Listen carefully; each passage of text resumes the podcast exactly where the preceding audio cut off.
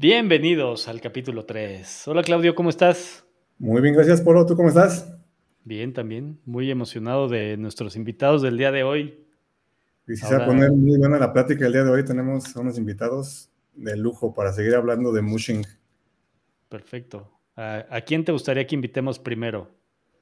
¿Qué te parece que iniciamos con Guadalajara? Perfecto. ya listísimos. Pues. la bienvenida. Bienvenidos a Valeria. Y hola, hola, buenas noches a todos. Valeria, Luis, ¿cómo están? Buenas noches. Hola, buenas noches. Bienvenidos al capítulo número 3 de nuestra primera temporada de Cani Talks. Muchísimas gracias por estar aquí. A ustedes por invitarnos. por la invitación. Buenísimo.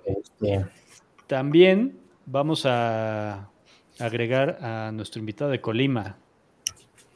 Eh, démosle la bienvenida a Isra. Hola Israel, ¿cómo estás? Hola, ¿qué tal? Justo, Muy bien, con el gusto de estar con ustedes. Gracias por la invitación. No, el gusto es nuestro tener a todos ustedes aquí reunidos hablando de Mushin. Creo que, creo que es muy importante y súper, súper padre que podamos tener ese espacio con ustedes. Un, gran privilegio y, me siento, la verdad, muy afortunado de que, de que se hayan tomado este momento para compartir con nosotros. ¿Y qué les parece si nos metemos de lleno? Hubo una dinámica la semana pasada que a mí me gustó mucho, que propuso Claudio, que es preguntarle a cada uno qué es para ti el mushing o qué es mushing. Eh, voy a empezar con las damas, si, si no les importa, como, como bien lo hace el buen Tuca. Valeria, ¿podrías decirnos tú qué es el mushing? Gracias a todos, gracias a ustedes por la invitación y gracias a, a su audiencia por escucharnos. Pues para mí el mushing es como esa conexión que tienes con tu perro. O sea, es el deporte en sí que se practica. Este puede ser de manera dryland o ahora sí como pues en nieve o así, en donde el perro pues jala, pero principalmente continúa unos comandos que son ahora sí dirigidos por el musher o la persona humano a cargo. en este caso es pues esa conexión que tienes con él y todo el trasfondo que llevas a los entrenamientos, este, el vínculo que creas y demás. Buenísimo. Perfecto. Y hablando de, vínculo, Luis, ¿qué nos puedes como complementar en cuanto a Mushin? ¿Cómo, cómo vives ese vínculo con, el perro? ¿Cómo lo fortalecen? Em, pues recorriendo kilómetros para mí el, recorrer, recorrer los caminos, recorrer nuevos este, parajes, eh, descubrir otros estados eh, naturales, hasta ciudades mismas eh, con el perro, que es lo que, lo que fortalece para nuestro vínculo y cultura el, deporte. Buenísimo. Buenísimo. Creo que ya Israel también está listo para dar su definición. Ya está. Te, voy, a interrumpir un poquito, Israel, porque acabamos de tener una, acaba de llegar Avi. Déjenme, la dejo entrar. Avi de Tehuacán. Hola. Hola, Avi, ¿cómo estás? buenas noches. Hola, buenas noches bienvenida y muchísimas gracias por tomarte el tiempo para, estar con nosotros. Miren nada más qué bonito se ve. Tarde, como siempre. Ah, estamos justo iniciando, iniciando y haciendo unas preguntas muy interesantes que ahorita te tocará también compartir tu experiencia. Buenísimo. Retomemos con Isra. Más, Gracias por, Más que a tiempo, Este, miren, ¿qué, te puedo decir de lo que ha dicho Luis o lo que ha dicho Valeria? Eh, tengo que decirlo y para empezar lo, lo pongo de esta manera. Eh, cuando a mí me interesaba buscar el mushing, o más bien cuando conocí primero el canicross, porque no tenía ni idea de lo que era el mushing, como buen veterinario, buscaba un, algo que hacer mis, mis pacientes para hacer ejercicio. el día que vi Canicross dije, va, y rápido, de verdad, primero, el primer contacto fue Luis Bre con Athletic Hosky en Guadalajara y que nos recibió Gabo de Querétaro a un segundo curso que estaba dando ahí en Guadalajara y ahí fue donde conocí y qué te puedo decir del Mushin de ahí para adelante es el que me abrió para conocer más gente de todo el país. Actualmente muchos de ellos, aquí está Avi o está Luis también, que, o Valeria, que también ya les tocó ir a Europa, y es una manera de conocer más amigos, de compartir una misma locura que es hacer un binomio con nuestro mejor y querido amigo que es el perro. Ah, como diría Mariana, tener conocer personas con los mismos desórdenes mentales. Creo que esa es una gran definición, ¿eh? de acuerdo. sí. Es una gran definición. También, Mambas, o sea, que te levantes a las seis, que invites a alguien a correr a las seis, que un domingo que te quiera estar en tu casa durmiendo, con, descansando. Sí, Eso, que el domingo lo sacrificas para estar temprano antes de que suba la temperatura para poder correr con tu mejor amigo. Y más allá en Colima, ¿eh? Más en Colima.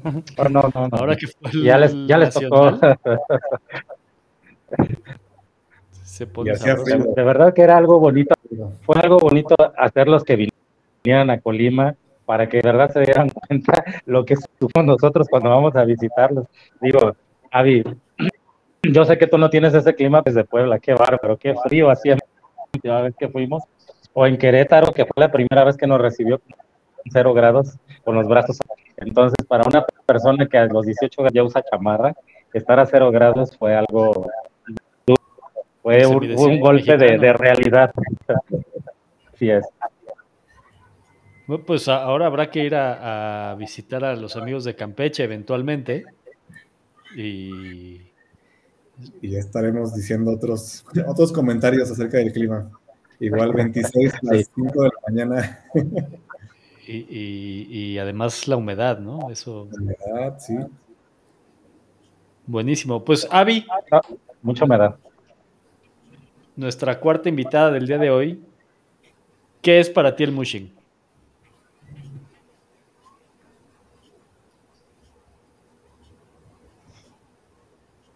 No te escuchamos, Avi. ¿Qué estás haciendo? No, no, está entrando la señal de Avi. Está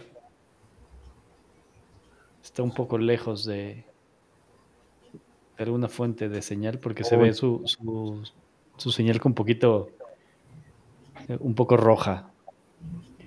Las de los demás está toda verde. Un segundito. ahorita le volvemos a preguntar.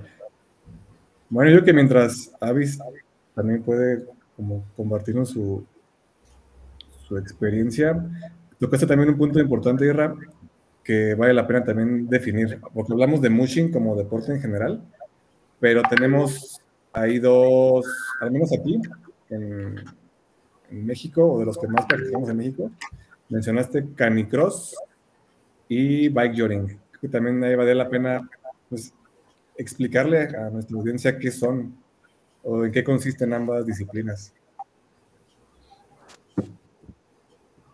¿Quién empieza? Pues empecemos contigo y vamos a, complementar con Valeria. Bien, bueno, te, explico que, bueno, canicross es el correr eh, con el perro a la cintura con una, una, línea, de, una línea de tiro un arnés este, especial para el tirón del perro y, un cinturón para provocar una lesión en la espalda. El canicross, eh, para los que son runner, en un principio eh, cuando empiezas a correr, pues te das cuenta que empiezas a tener un ritmo que a veces hasta se vuelve un poquito como muy repetitivo. Y el día que corres con un perro te das cuenta que ni la postura ni la forma de correr es la misma, cambia completamente toda la, disciplina de correr porque es prácticamente es un jalón más. Y digo, bueno, yo empecé con canicross 10 años y de verdad que mis tiempos bajaron a minuto, minuto y medio de lo que yo puedo hacer corriendo normalmente. En mi caso fue para mí al revés y creo que para mi grupo fui, me casé mucho con enseñarles primero que, que practicáramos mucho canicross y después nos abriéramos a otras disciplinas. Eh, el canicross, eh, yo, no, yo no corría, yo corría como toda mi vida hice deportes de conjunto, era correr lo más aburrido del mundo y el día que mi perro fue lo mejor que me ha pasado en la vida. El problema fue al revés. Un día me invitaron a una carrera y bien cómodo me metí. Dije, ahorita voy a hacer el mismo tiempo con mi perro. No, hombre, terminé aventando el bofe y llorando y diciendo, esto no es correcto. De ahí para adelante, de ahí para adelante, sí, ya cuando me, me he metido a, otra, a carreras, he corrido hasta maratón y siempre en mi playera pongo, soy musher, no runner. Mi, mi, mi, mi, seña de, de ponerle en las playeras, definitivamente. Musher, no runner.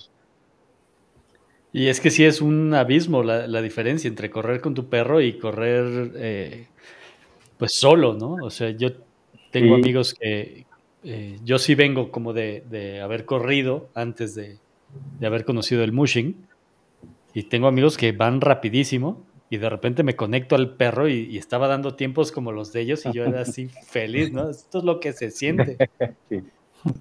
Sí, sí, sí. sí. No, no, es, es, es, muy, muy, muy, muy agradable sentir ese, ese movimiento lo que no agrada de repente cuando la gente se te arrima, uy, así que chiste, los invito, pónganse el cinturón, tomen la diferencia. No, es que de verdad, eh, eh, tú lo, ¿cuántas veces no te lo han dicho, Avi? De verdad que todo el tiempo toda la gente es, uy, así que chiste, estás haciendo, eso no sirve. Pónganse el cinturón y pónganse a correr para que vean que es completamente diferente el estar abriendo más la, el tener más cuidado, que vean los videos y las vueltas, las vueltas cuando vas con un perro a toda velocidad, es totalmente diferente, es un tráiler el que estás llevando. Los, y los azotones. ah, esos. ¿Qué tal las arrastradas de tres metros? Exacto, o sea, porque una cosa es caerte corriendo y pues te, raspas la rodilla, un poquito las palmas de las manos. Sí. te caíte cuando te va arrastrando el perro de bajada. Que no, se da cuenta, te rata por tres metros y todavía te voltea a ver, ¿qué te pasó? Regresa, vamos a correr. Levántate y vámonos. Totalmente. Avi, ¿cómo vas? ¿Ya nos escuchas?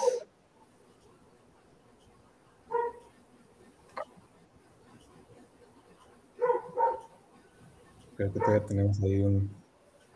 Sí, seguimos sin, técnico. Pues sigamos, sigamos con el backyarding.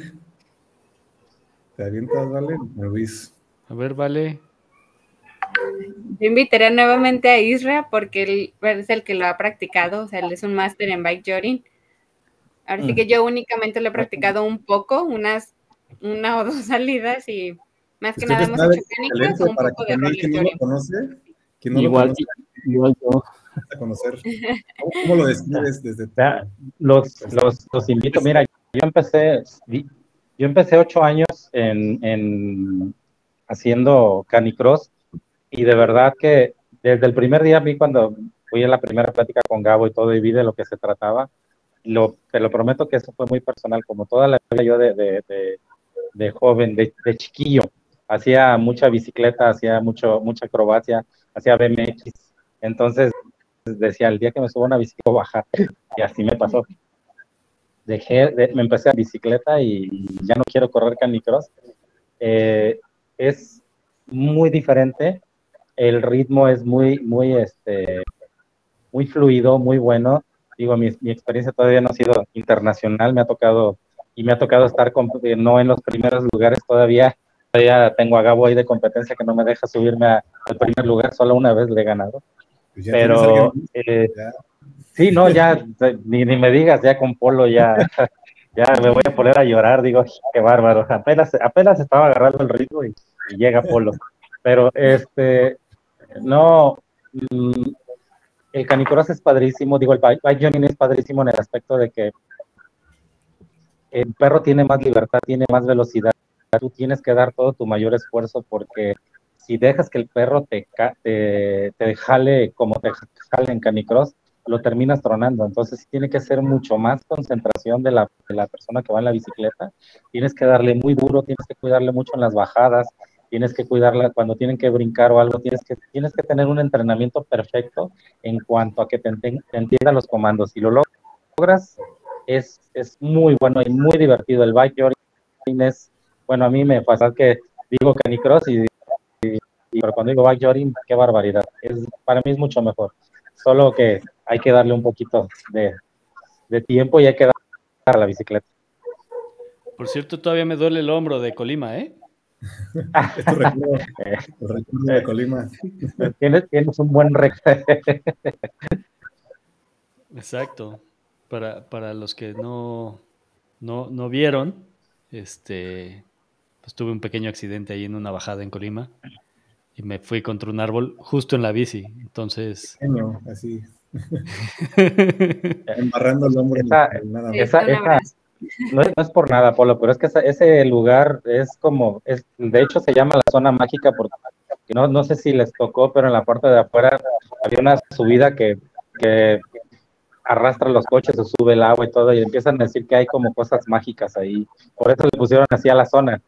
Eh, pero de verdad no eres tú la primera persona. Hay cuatro del club que se han estrellado. Uno de ellos tiene una costilla rota de que en esa misma pista y en una bajada como la tuya se dio en la torre. Sí, pues sí. creo que a mí lo que me levantó fue la adrenalina de la competencia, si no. sí, claro. No, en ese momento. ¿Y te ganaste segundo lugar? fue, no, fue primero, ¿verdad? Primero, sí. Primero, sí, es cierto. Tenía que ser justo. No podías dejar ese lugar, dale. La, la verdad es que sí. Recordaré esa pista con mucho cariño. Ahora, Polo, esta vez no te tocó. No, no te tocó, pero normalmente el papá de Avi siempre nos aprieta los talones, es más grande que nosotros, pero le echa ganas. Ah, pues buenísimo. Eh, pues ya nos tocará. Un saludo a don Rafa por ahí. Avi, creo que ahora sí ya tienes la, la señal de internet muy bien. Ya te debemos de poder escuchar muy bien. Ya debería. ya te escuchamos. Ya, a ver, ustedes díganme. Sí, ya, fuerte y claro. Retomemos la primera pregunta, ¿te parece? Tiene que, porque ya tengo el... ¿Qué, ¿Qué, es para ti el, el mushing?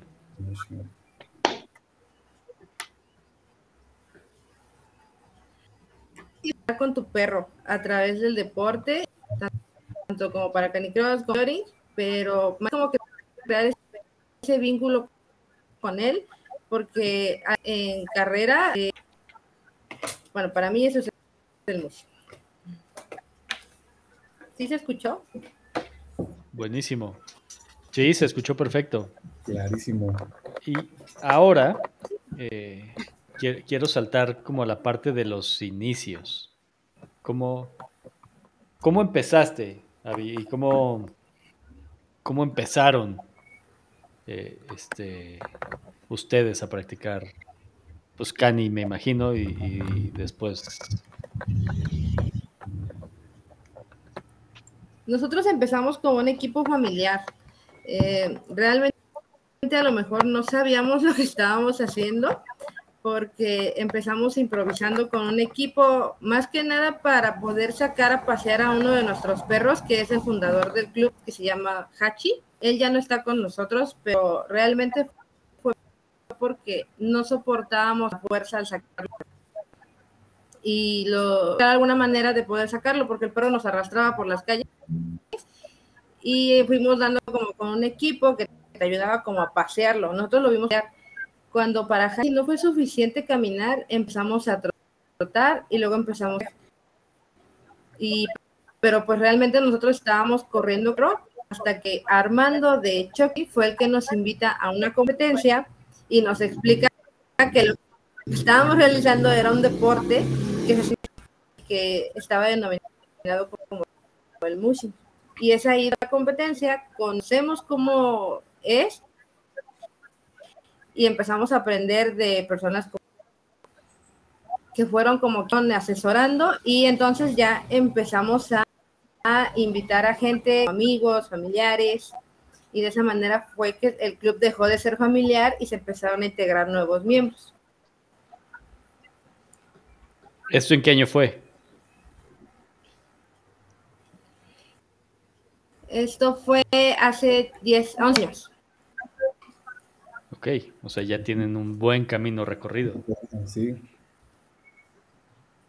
Está buenísimo. Y eh, Luis, que, que, ha estado muy callado, Eh, cuéntame un poco de ustedes en Guadalajara, cómo, cómo, pues cómo fue su historia, cómo, cómo empezaron, cómo... Bueno, nos iniciamos nosotros en el Mushin y empezó el club en, en dos puntos distintos que convergen, al final convergieron y, bueno, eh, se hizo esta familia, esta familia que es Athletic. Eh, realmente, eh, Carmen y yo empezamos buscando cómo cansar a nuestra husky. Adoptamos una husky y como pues muchos, es un, denominador, ¿no? De, de, de muchos clubes. Eh, empiezas a investigar cómo canso a mi perro, cómo canso a mi husky, qué deportes hacen los husky. Y pues por ahí en internet encontramos este, el, mushing. Eh, empezamos a investigar a ver si alguien lo practicaba aquí en México. Eh, aquí en Jalisco no había nada. Este, por ahí había un nombre, un nombre en, Facebook este, que tratamos de, de, de contactar, Urban Mushing Guadalajara estaba inactivo el club por completo. En resumen, nadie, nadie aquí en, en el estado practicaba. Eh, y el punto más cercano era Querétaro. Este, contactamos a Gabo, pero pues obviamente el club en, Querétaro. Este, nos hicimos del equipo al, al, año, al año que cumplió la, la Husky este, su primer año, pues nos hicimos del equipo nos vimos en Querétaro, nos explicó rápido así este, cómo ponerle el arnés al perro, cómo amarrarte el cinturón y pues nos vemos la próxima.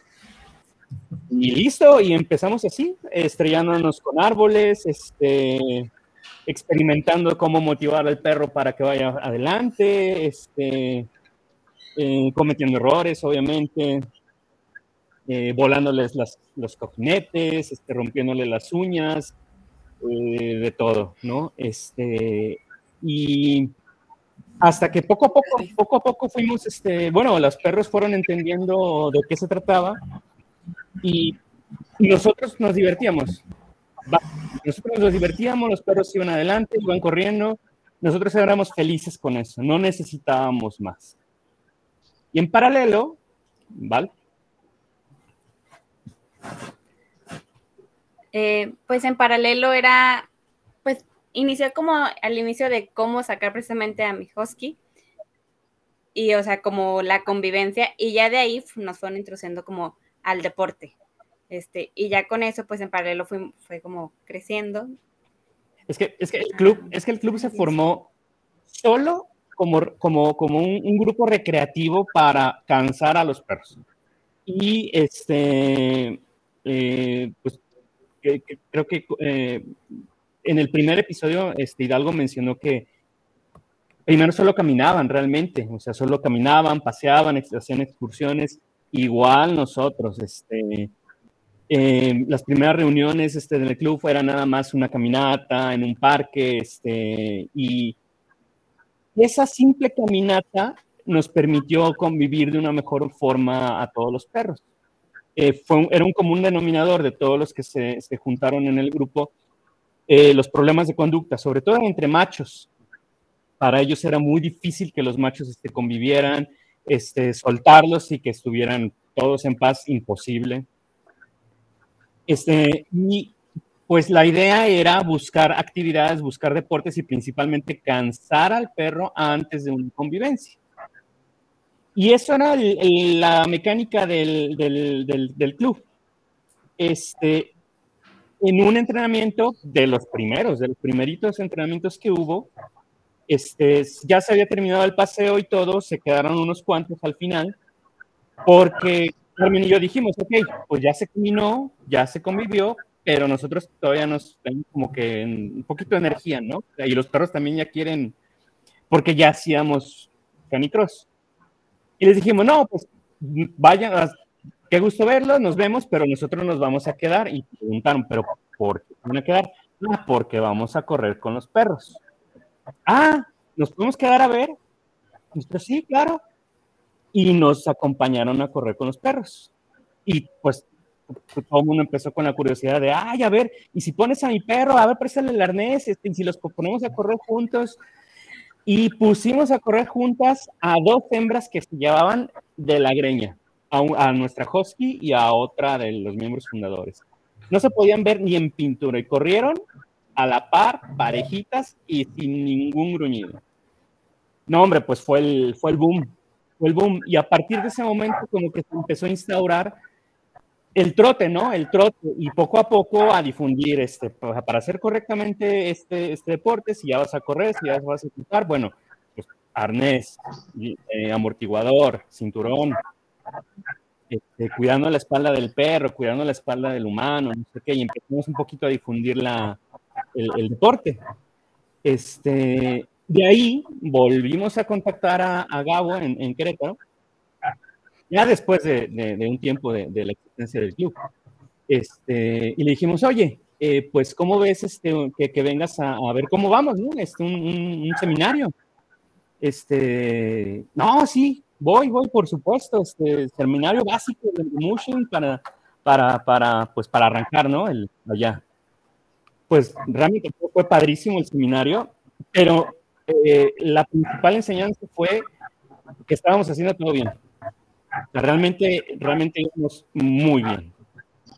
Se hizo un segundo seminario, pero ya enfocado en, en, en una parte más avanzada por ejemplo, en el segundo seminario ya se, vieron, se vio la, formación del trineo, se vieron otras cosas, este, ya más, más como para otras modalidades de mushin.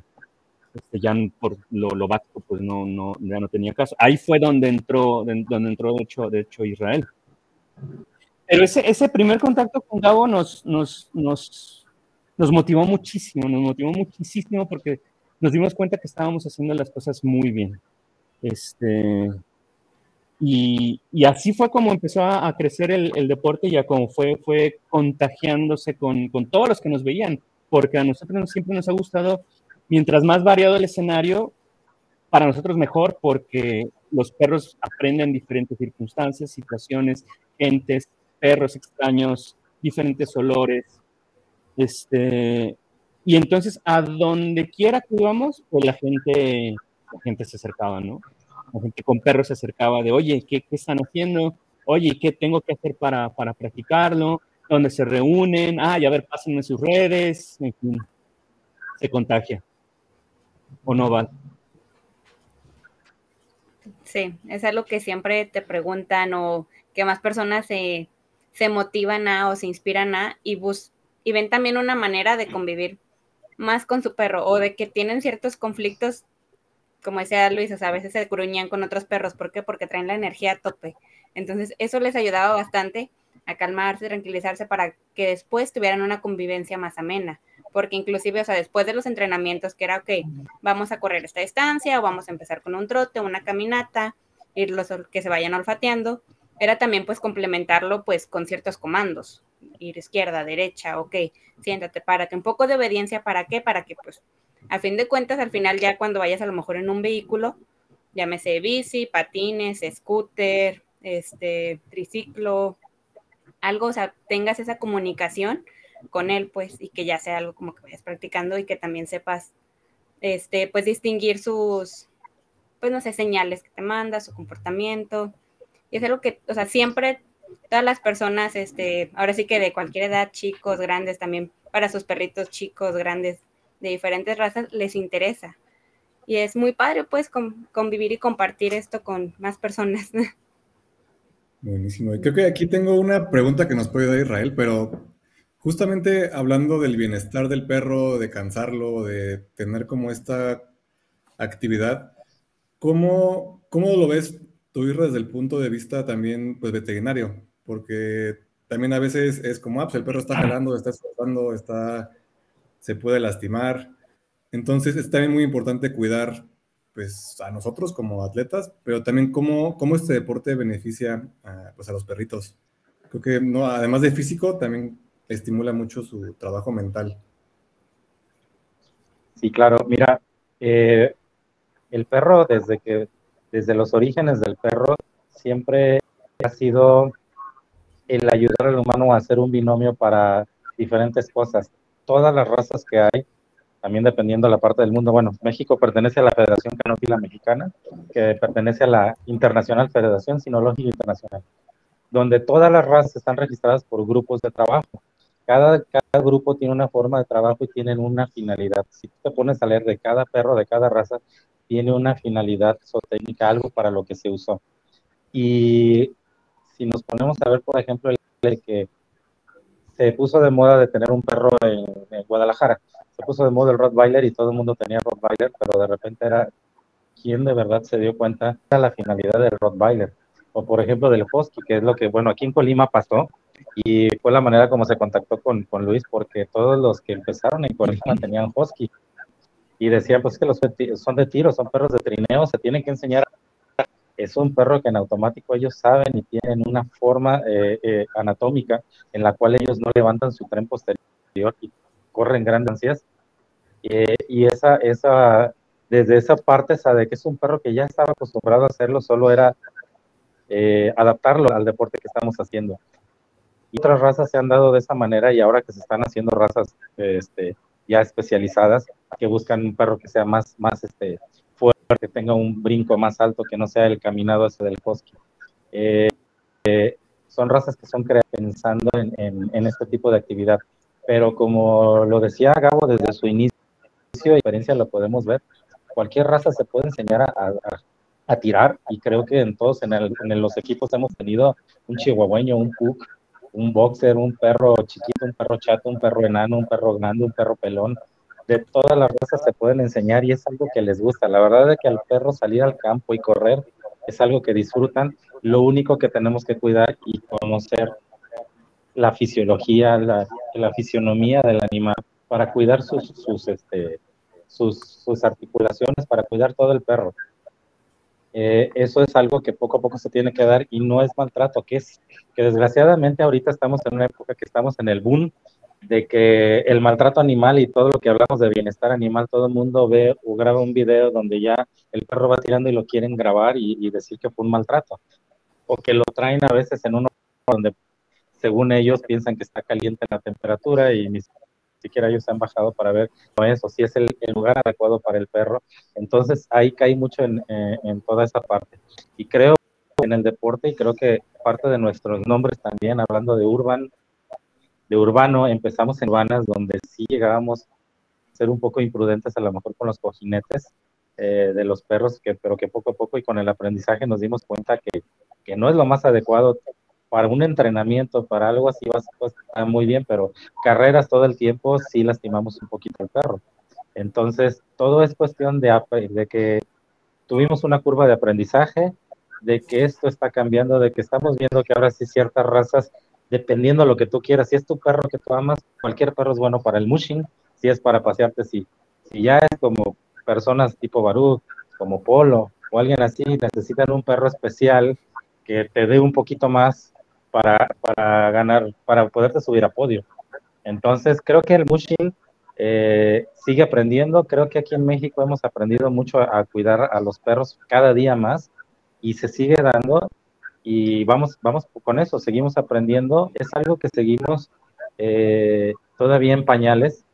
En Europa y conocemos otras, otras formas y cuando van allá ven que está muy avanzado, pero aquí en México apenas empieza a haber fisioterapia, todavía no hablamos de lesiones fuertes en los perros, todavía no estamos identificados mucho con los problemas genéticos que genera este tipo de razas, los problemas de articulaciones, de codo, de rodilla que estamos provocando en algunos perros, todo eso lo vamos aprendiendo poco a poco y este, es, es lo que sigue, es lo que nos toca aprender de aquí para adelante.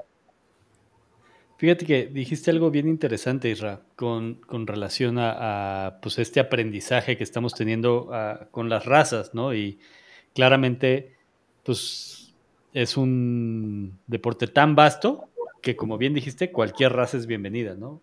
Algunas más propensas para, para divertirse, más para, para entrenar, más para competir. Eh, pero al final, lo que sí es un hecho es que todos la vamos a pasar muy bien.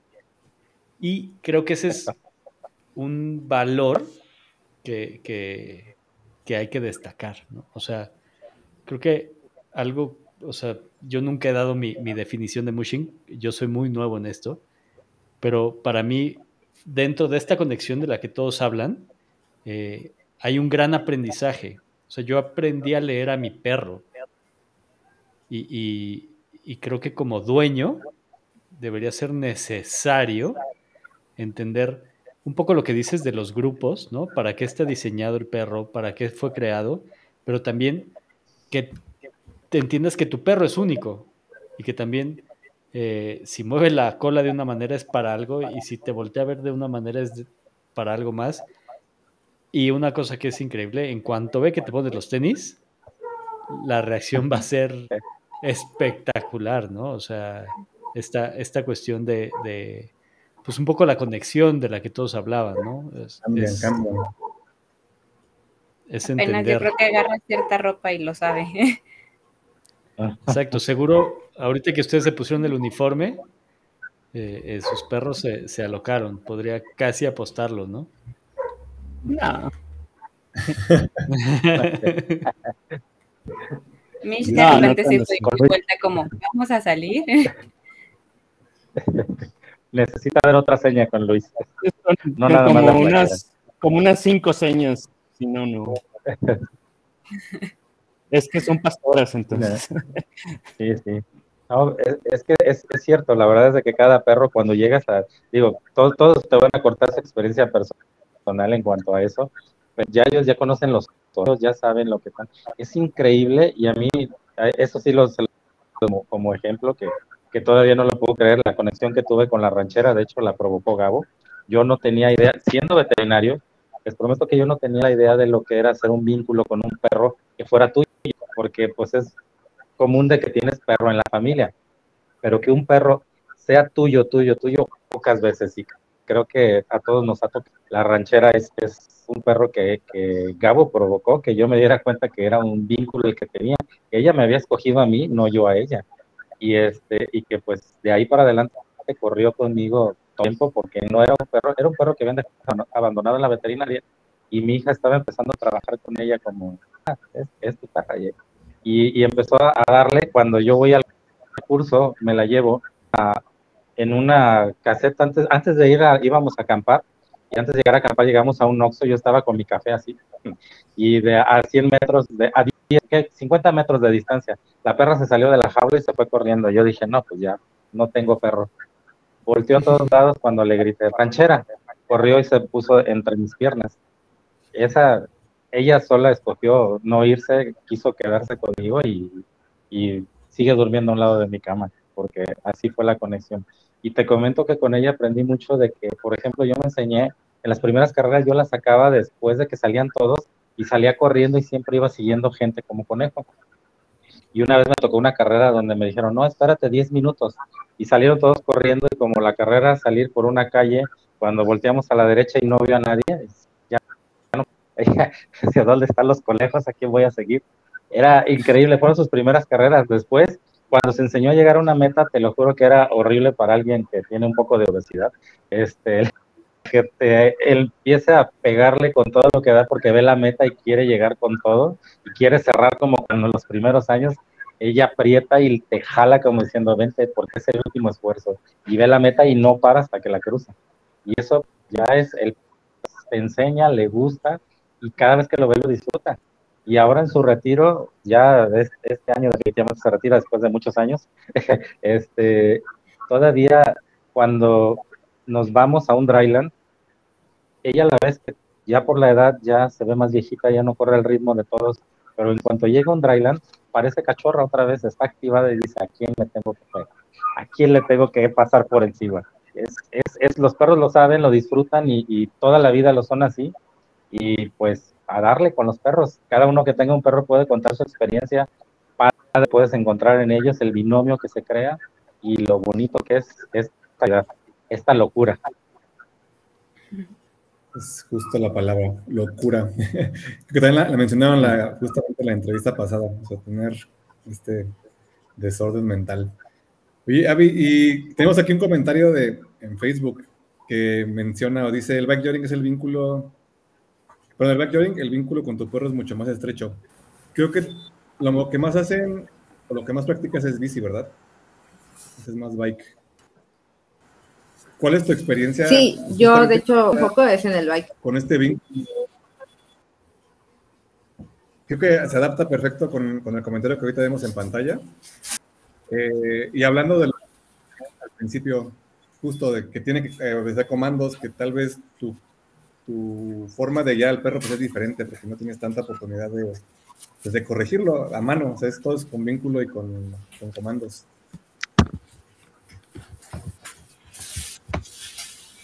De hecho, por ejemplo, en el bike mi perro es este Killian, pero en un inicio mi perro para bike no era Killian, era eh, Bolt, un perro que hoy en día corre con mi papá. Pero, y Killian estaba destinado a correr con mi papá porque él tenía mucho la intención de que eh, quería correr con Malamut, porque quería ver cómo este, él admiraba mucho a Marco de León y como corría con Coda, él quería su propio perro para correr. Entonces, él entrena a Killian, pero nunca se llegaron a entender. El accidente por ahí con la bicicleta y decidí cómo dejarlo de lado, pero Killian es el que me regresó a ese canal a volver a correr.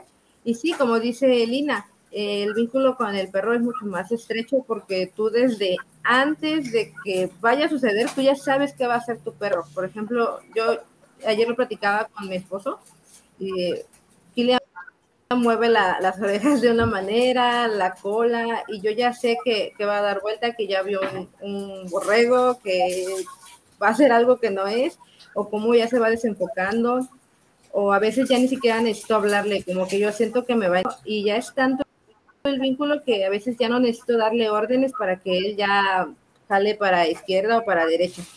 Así que yo, lo que dice Lina tiene razón, es mucho más estrecho en el bike joring porque ya se, se terminan de volver uno.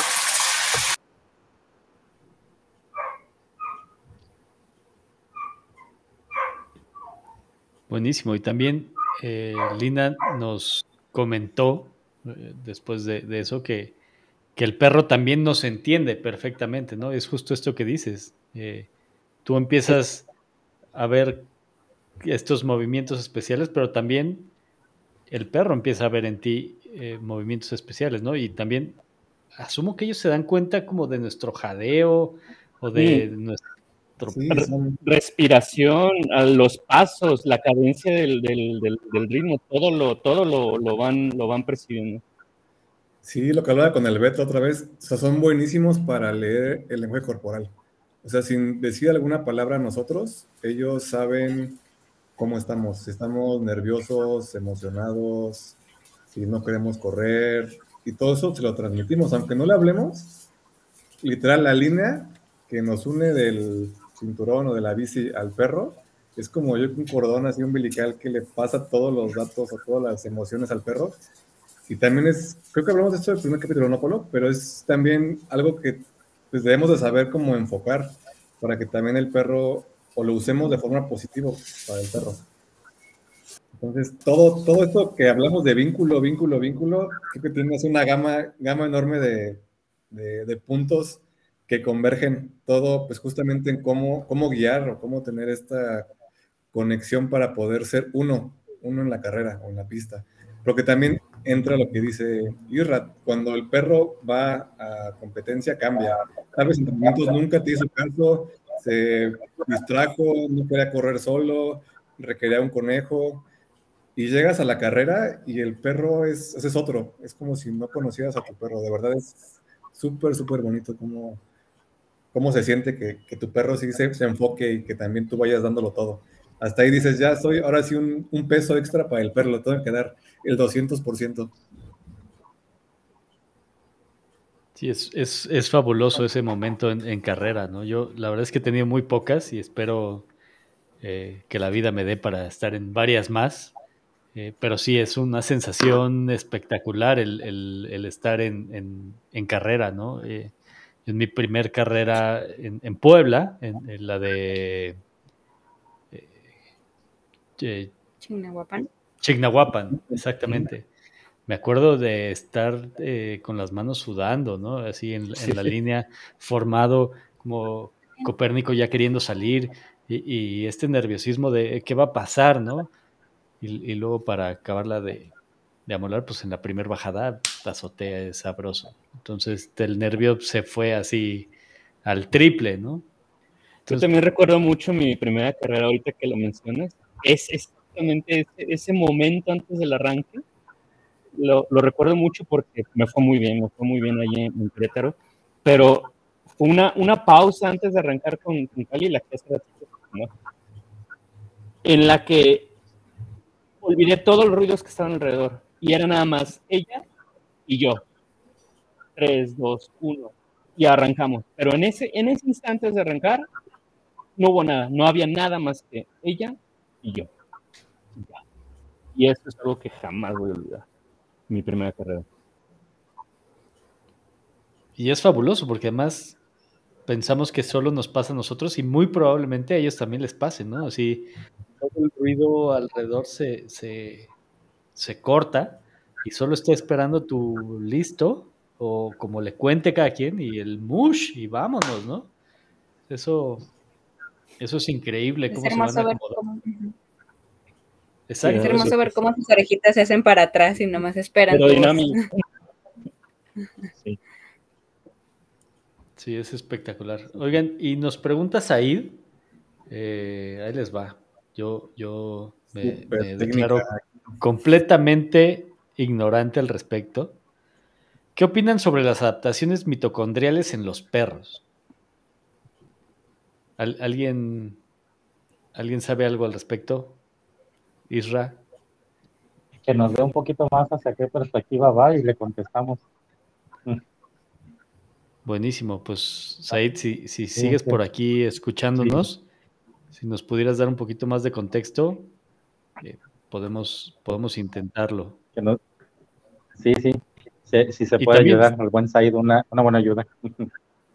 Y si alguien más también tiene dudas, pues los invito a, usar el chat para que, para que aquí pongamos las, las preguntas. Ahorita, ahorita es el momento. Exactamente, aprovechen porque este, si no, hasta la próxima semana. Y, ya no tendrán este panel. sí, ahorita, ahorita que platicaba Luis su, su carrera esa en, en Dryland, ahí me tocó algo parecido y y todavía me acuerdo y, me, y hace poquito lo, lo reafirmé. A mí en mi segunda carrera ahí en, en Dryland Race de Mialco, me pasó que yo, yo esa vez estaba no adaptado a, a la altura. Era la primera vez que corría 2.500, 2.600 metros sobre el nivel del mar. Colima está a lo máximo a 1.100, que era donde yo estaba entrenando. Normalmente la ciudad está a 100 a 900. Entonces fue horrible no poder oxigenar en un principio y el primer kilómetro me troné y me alcanzó Baruch. Un saludo a Baruch y lo, lo, cuento con, con, muchas ganas de que la ranchera cuando vio que nos pasó Baruch y en cuanto la vio dijo, me volteó a ver así con ojos de es que tú así no corres, o le echas ganas o corro yo sola. y empezó a perseguir a Baruch empezó, empezó con las ganas, y no sé si se recuerdan esa pista, pero era una ruta en donde tenías que subir tres kilómetros y después te descolgabas dos kilómetros. Entonces, el kilómetro y medio que le faltaba lo, persiguió con todas sus ganas. Yo estaba que me llevaba la goma de cansado y en la bajada se descolgó, no se le despegó hasta la meta, llegamos detrás de él. Y para mí fue algo padre que dije, ah, mira, ¿quién es Baruch y dónde llegué? Pero hace poco, ahora que vinieron a Colima, platicaba con Baruch y sale la anécdota que Gabo agarró y le dijo, oye, ya viste esa perra que está ahí, dice, esa border que si, lo pasas, te va a perseguir hasta que te, hasta que te muerda.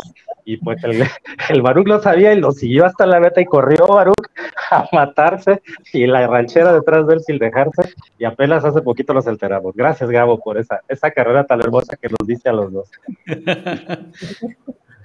Ah, pues, pues sirvió de conejo, ¿no? Sí, sí, lo, y la ranchera te lo juro que sí se lo quería comer, pero para alcanzarlo, y el otro pensaba que se lo quería comer en serio. Entonces, le echó muchas ganas. ya, me debo el entrenamiento, Baruch. Está buenísimo. Ya, ya escribió más Said. A ver, dice.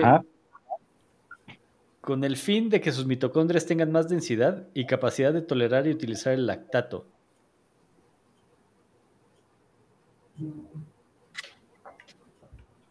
Ah, mira, sería perfecto que ahorita le contestáramos algo a Said porque es, es algo para aprovechar la energía del y sí tendríamos que leerlo porque es, es, este es para el proceso en cuanto que tenga un mejor arranque el perro.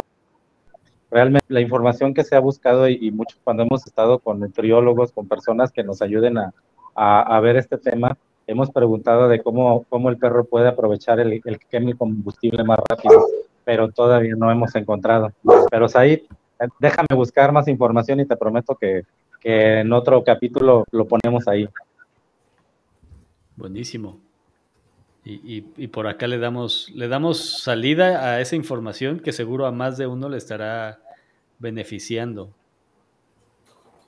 Tienes más información ahí que me puedas pasar y te prometo que me pongo a investigar. Buenísimo. Perfecto. un capítulo más a seguir aquí. Ya, ya dieron tarea. Que, es justo de lo que platicábamos, ¿no? O sea, hay, una, hay un océano allá afuera de, de información eh, que tal vez en Europa está sucediendo algo y aquí en, en, México, en América, este, pues no, no, no, hemos pues llegado a tal grado, ¿no? O sea, nosotros en Urban Motion Querétaro hemos eh, como buscado de dónde apalancarnos, con quiénes buscar eh, para entrenar y cosas así.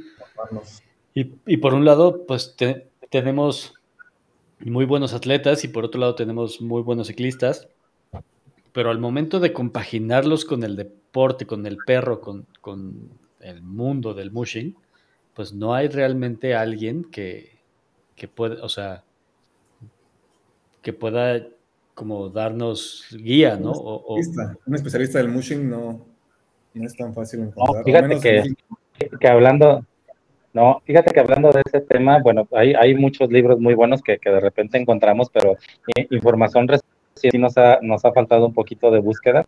Ah, te comento que acá en Colima nosotros tenemos un, eh, nuestro entrenador, nuestro preparador, Pedro Flores, le mando un saludo. Eh, él es este, catedrático de la, de la Universidad de Colima y, y, miembro del CONACIT. Como él, él antes de entrenar a todo el club, me agarró de conejillo de indias a mí primero y me entrenó a mí. Eh, por eso te digo que terminé corriendo medio maratón y maratón, porque él trabajó en triatlonistas, entonces eh, su conejillo de indias hizo de todo antes de, de, metérsele al mushing y él mismo se metió y empezó a buscar información para poder compaginarlo. Todavía no hemos logrado llegar a ese equilibrio, sobre todo con el entrenamiento, que ese es el que creo que todavía estamos un poquito verdes y hemos bajado mucha información de, de, lo que hemos tenido en Internet, pero no ha sido todavía palpable el tener alguien que te lo indique. Y, por ejemplo, cuando vienen, la vez que vino Anthony, era lo a ver, dime cómo escogiste tu perro, dime cómo le das de comer a tu perro, dime cómo entrenas a tu perro para poder sacar esa información que me pueda dar un poquito de ventaja, porque entrenadores como eh, ahorita tenemos en todos los equipos la mayoría ya gente especializada o gente que se dedicó eh, de forma un poquito más seria a otros deportes que se pueden compaginar aquí, pero de todos modos a la hora que llega con el perro, o a veces el corredor es muy rápido y el perro no da, o a veces el perro da demasiado para el corredor, nos ha pasado de todo, y ha sido poco a poquito aprender y, y seguimos, digo, el hecho de que esta ya sea la tercera, cuarta selección, tercera, tercera selección que va a Europa, este, ya, ya va a dar para que sigan trayendo más cosas, que sigan viendo su aprendizaje y lo que traen de allá para que poco a poquito siga esto creciendo más. Claro, y, no solo, y, no solo, en el rubro, rubro atlético, deportivo, sino también en tu área. Eh, nosotros aquí en, en, Guadalajara tuvimos que formar a, nuestra, a nuestra veterinaria de cabeza y ella, ella también formó una pasión por el deporte, se, se, ha ido a Europa a practicarse más, este, pero muy al principio pues no había, no había por dónde o a quién preguntarle ni nada. Totalmente cierto, hay, falta mucho en fisioterapia, son pocos los que pueden dar y sobre todo que den una fisioterapia como la que da Vane, especializada para el deporte, no la hay, hay es muy escasa es muy poca la información que tenemos todavía, te digo, primeras. Y te lo comento, yo me metí ahora a, la otra parte, yo me metí a un diplomado de ortopedia y me empecé a enfocar y a los, a los, este, a los ortopedistas seguros y empezar a preguntar las experiencias que tienen con el mundo. Y eh, y ahí te hago el comentario, que de hecho lo platiqué con el, doctor Belmonte, que es uno de los mejores de, Europa, y él platicaba que pues nos ha tocado pues ver a los, a los mejores, pero en realidad en España hay un problema muy grande de personas que corren con perros no de forma adecuada, que quieren meterse a, podios o que le echan un poquito más, hablando de perros medianos o perros pequeños que los esfuerzan de más y terminan las podos y terminan lastimados de cadera por quererlos esforzar más. Ahorita está mucho en eso. te digo, es lo que he estado compaginando. He tratado de, sacarle la mayor información que puedo, pero pues como no es un especialista el del deporte, sino atiende ya perros lastimados, eso es lo que le he podido sacar, que sí está muy duro, que en cuanto a la gente que, los perros que no llegan, a veces son perros que están muy lastimados por no haber eh, hecho unos entrenamientos adecuados o escoger el perro adecuado. Está muy interesante como esa parte también, ¿no? De saber hasta dónde le puedes exigir a tu perro, ¿no? Y hasta dónde también es ético exigirle a tu perro. Eh, les preguntaba, creo que en el primer capítulo, eh, ¿en, qué momento es correcto eh, pues jubilar al perro, ¿no? y no sé, o sea, ¿ustedes qué opinan al respecto? Híjole, no le preguntes a quien no quiere jubilar a su perra. Exactamente. No, bueno, nosotros sí tuvimos la fortuna de poder jubilar a Suki pues, con mucha anticipación, ¿no? antes de que ella ya no pudiera, dijimos, ok, este, este, este periodo ya, ya es prudente cerrarlo. ¿Para qué?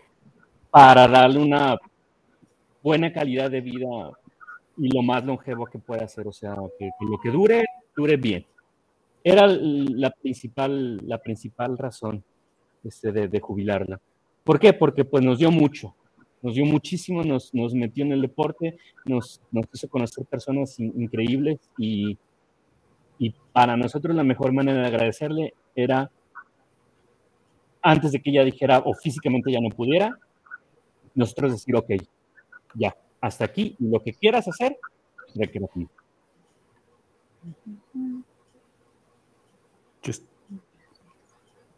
Está fabuloso. ¿Quién más quiere dar su, punto de vista? Yo, pues pero al último, para que alguien más opine. Sí, también. Yo al último.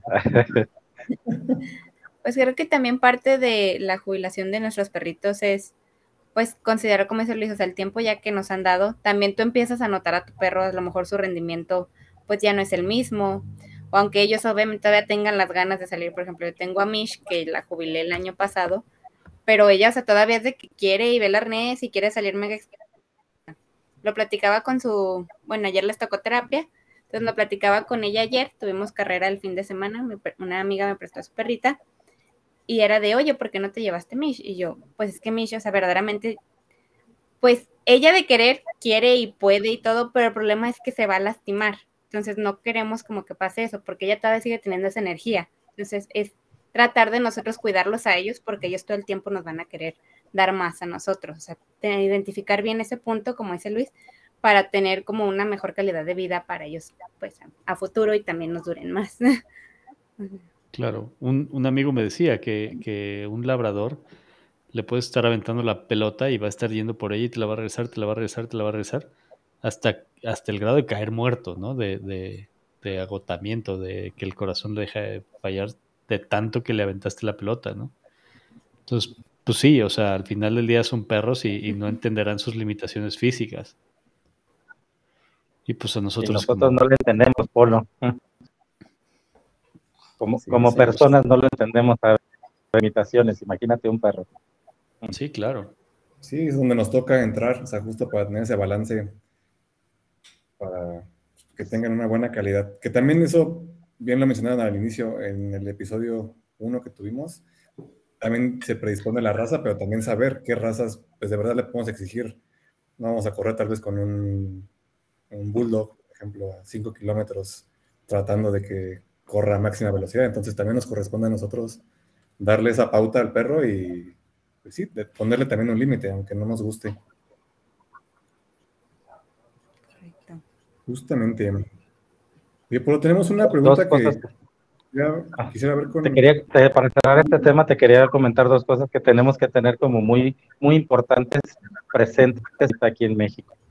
Ya se dio la primera desvada de, perros que hasta ya han fallecido, algunos como los de Marcos, lamentablemente, o algunos de, Carmen, de, Luis, que se empiezan a, que nos empiezan a dejar y son perros que empezaron con nosotros y que les tomamos mucho cariño y mucho amor, independientemente de tomar las decisiones de en qué momento dejarlo decir o no.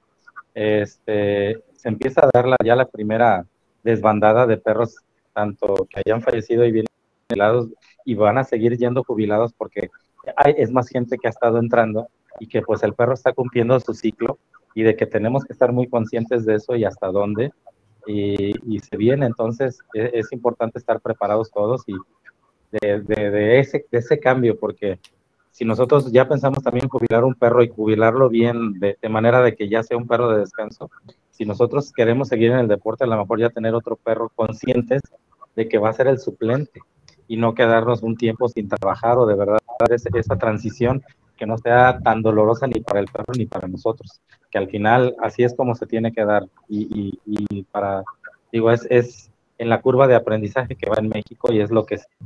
Y otro punto muy importante que hablamos, volvemos a, retomar el tema de la salud del animal y del bienestar del animal.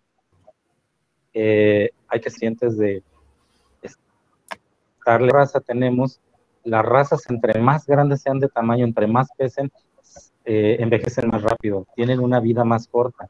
Entonces, desde que escojamos el perro, también tiene que estar en la conciencia el final del perro, la acción del perro y el final del perro hasta dónde nos va a llegar. Y eso es algo que estamos aprendiendo, el cuidado. Si es un perro deportista, hay que tomar radiografías no solo de cadera, de rodillas, de codo, de columna, para ver lo que vaya bien y si es necesaria una jubilación prematura, se tuviera que dar ya es algo que, que nos puede estar pasando.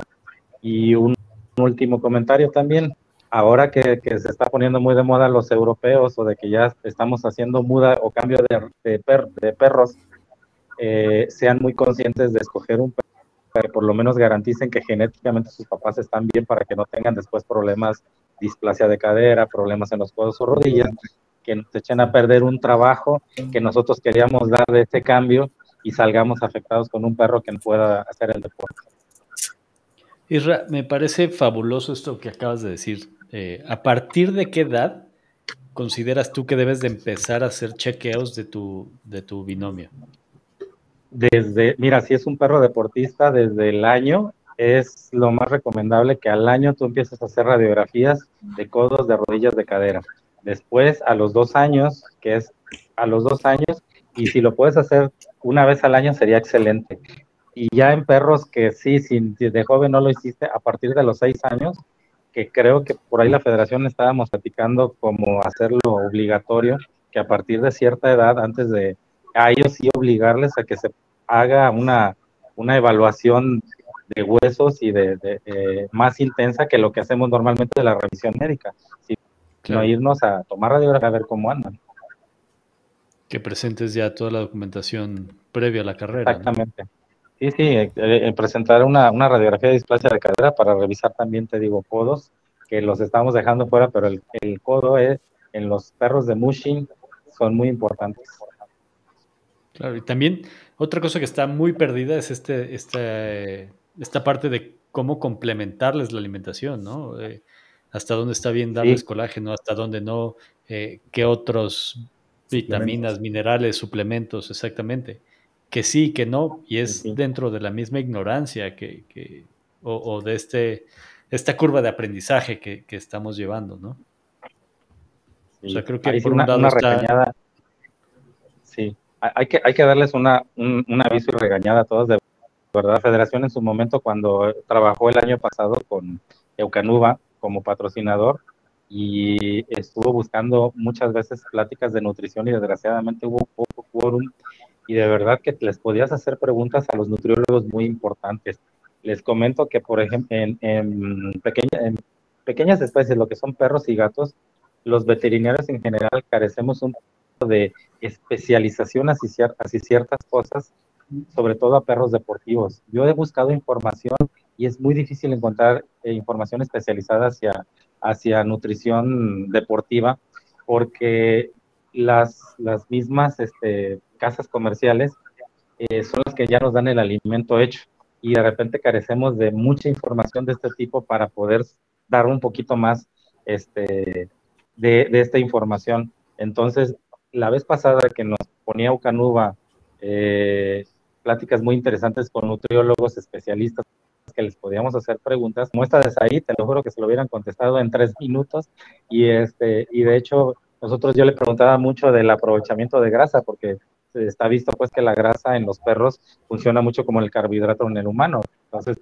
animales de distancias largas como los de los de, perros de tipo de trineo, a ellos les meten mucha grasa por lo mismo. Entonces, si era mucho el enfoque a qué tanto me va a servir la grasa en perro de, de, sprint como lo estamos haciendo nosotros. Ese tipo de dudas ellos nos las estaban sacando, pero no estuvimos ahí presentes y no los aprovechamos. Hay que, hay que pedir a la federación que lo vuelva a hacer y de verdad hay que aprovechar esa información cuando nos la den. Está, está buenísimo saber eso. Tenemos el espacio para reactivar esos es muy importante conocer esas, pues toda la información que tienen, porque como dicen, es, hay un mundo y requerimos saber justamente qué es lo correcto y qué es lo que tenemos que adaptar acá. Claro, y también buscar... Eh, eh, perdón, te interrumpí. Sí. y, buscar, ¿cómo se llama? Eh, hacer el vínculo con ellos.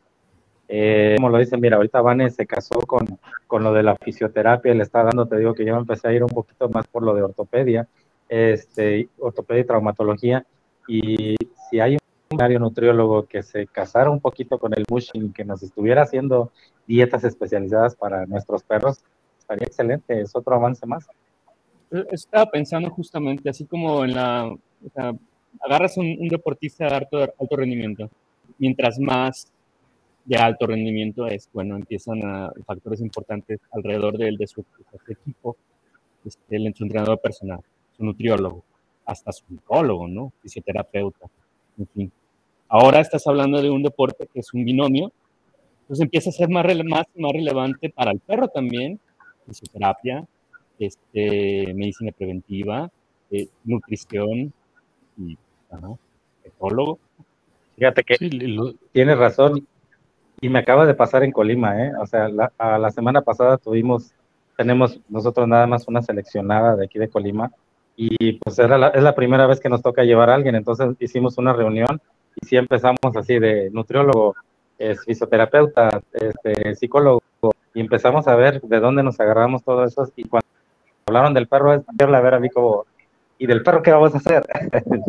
yo, yo lo resuelvo, pero no hay, no hay todavía esa dinámica, pero es, es, eso es lo que sería padre, entre más este, pudiéramos tener especialistas en todas las áreas de, podríamos preparar a nuestros perros de esa manera. Si vamos a mandar perros a Europa, una misma dieta, dependiendo del grado que esté, que, que si es una dieta ansiada para cada perro para que esté preparando, estaría padrísimo.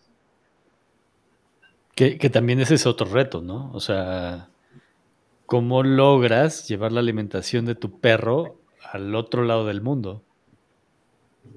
O sea, también hay como trámites ahí interesantes eh, que tendremos que apalancarnos del gobierno o de las instituciones deportivas o, pues de todos estos eh, asuntos a los que creo yo hemos eh, pues errado en no acercarnos, ¿no? Es difícil, bueno, la, importación tiene ciertas de, de, alimento, no sé la experiencia que tenga Luis con el que haya llevado alimento de aquí pero también hay marcas europeas que podríamos de repente ponerlas como en base a, entrenamientos para los perros que fueran para allá y no haya un cambio de croquetas. De hecho, aquí en México hay una de un laboratorio, no verdad, ¿o sí? No, no. Todavía no tenemos patrocinadores. Si alguien se quiere sumar, nosotros felices. Bienvenidos. Eh, hay, hay, un, hay, un, hay una marca de alimento francesa que, que de hecho, dos francesas que eh, se pudieran, que se pueden comprar aquí en México y que podemos adquirir allá. es que así le hicimos. ¿Cómo? Pues así le hicimos. Este, era la misma marca, entonces este, le llevamos bolsitas, bolsitas para hacer como el cambio por cualquier cosa. Y se compró una bolsa en Costa allá y ya terminaron. Pues sí, porque también viajar con 20 kilos de alimento eh, tampoco está tan fácil, ¿no? Sobre todo las bolsitas eran como para la primera parte que era la, la competencia como para que no hubiera un cambio de alimento que le fuera a afectar, ¿no? mecánica. Claro, pero estás hablando de... comida natural, por ejemplo. Ahorita hablamos de croquetas, que es más Ahorita estamos, estamos, hablando de croquetas. Fácil de transportar, pero ahora si llega allá y compra que el pollo y que la res y las vísceras... Así hablamos de que se van a suplementar. Si pensamos que va a ser una, una alimentación que tiene suplementos, era difícil pensando en Europa. Pero mira, hay que hacerle como Luis, marcas europeas para que no sientan los perros cuando estén allá. El cambio, sí, sí, justamente. Claro. Buenísimo. Oigan, pues eh, hemos pasado por bastante la hora de, programa que nos habíamos propuesto en un principio. La plática ha estado increíble. Eh, no sé si alguien quisiera agregar algo más. Nos van a dar otro pues, programa. seguro, sí. ¿eh? definitivamente necesitamos seguir siempre nos quedamos cortos y hay temas importantísimos que van saliendo que tenemos que ir pues, ahondando y justamente pues, compartiendo con todos. La verdad es que yo estoy muy agradecido de que se hayan dado este tiempo. Eh, como, como bien lo platicamos antes de entrar al aire, eh, no, no, tenía el gusto de, conocer a, nuestros amigos de Guadalajara. Bueno, seguro los había visto en, competencia, pero no, no, había tenido esta oportunidad de, intercambiar con ustedes. Les agradezco mucho que se hayan tomado el, tiempo para venir a compartir sus experiencias. Eh, se quedaron por ahí un, par de comentarios. Eh, este, los, los, pueden ver, se quedan ahí en el chat del en vivo en Facebook. Este, a Isra, pues contigo sí había tenido la, oportunidad de platicar en Colima. Este, y, Avi pues, no había tenido la oportunidad de platicar contigo. Muchísimas gracias. lamento un poco como este tema de, conexión, este, porque creo que, hubieras podido aportar muchísimo más, este, pero en verdad muchísimas gracias a todos por habernos acompañado el día de hoy. Eh, Claudio, ¿Algo más que quieras agregar? Para nada, no. Igual agradecerles a todo su tiempo, también a los que nos están escuchando, viendo, agradecerles pues, que estén presentes, que nos ayuden a compartir, porque estos temas, como les menciono, son muy, muy importantes que los difundamos. Entonces creo que tenemos la oportunidad justamente de pues, las redes, por ejemplo, ahorita transmitimos en Facebook, en YouTube, y los capítulos se quedan abiertos en Spotify, en Amazon Music, en, en podcast de Apple. Entonces tenemos muchos temas, como ahorita vieron, que son súper importantes que compartamos. Entonces igual, si tienen ideas, ahí en comentarios, mm, igual a Urban Mushing o a Querétaro o cualquiera de sus clubes cercanos para que nos juntemos otra vez y sigamos platicando. Y, si les gustaría que entrevistemos a alguien en particular, también háganoslo saber, ¿no? Porque creo que existe la posibilidad de, tocar puertas en el extranjero y, que nos también nos iluminen un poco, ¿no? De cómo ha sido su, su ruta de aprendizaje. Entonces, pues, sin más, les agradezco mucho. Nos vemos la próxima semana. Muchas gracias. Gracias. Gracias. Chao. Nos vemos. Bye.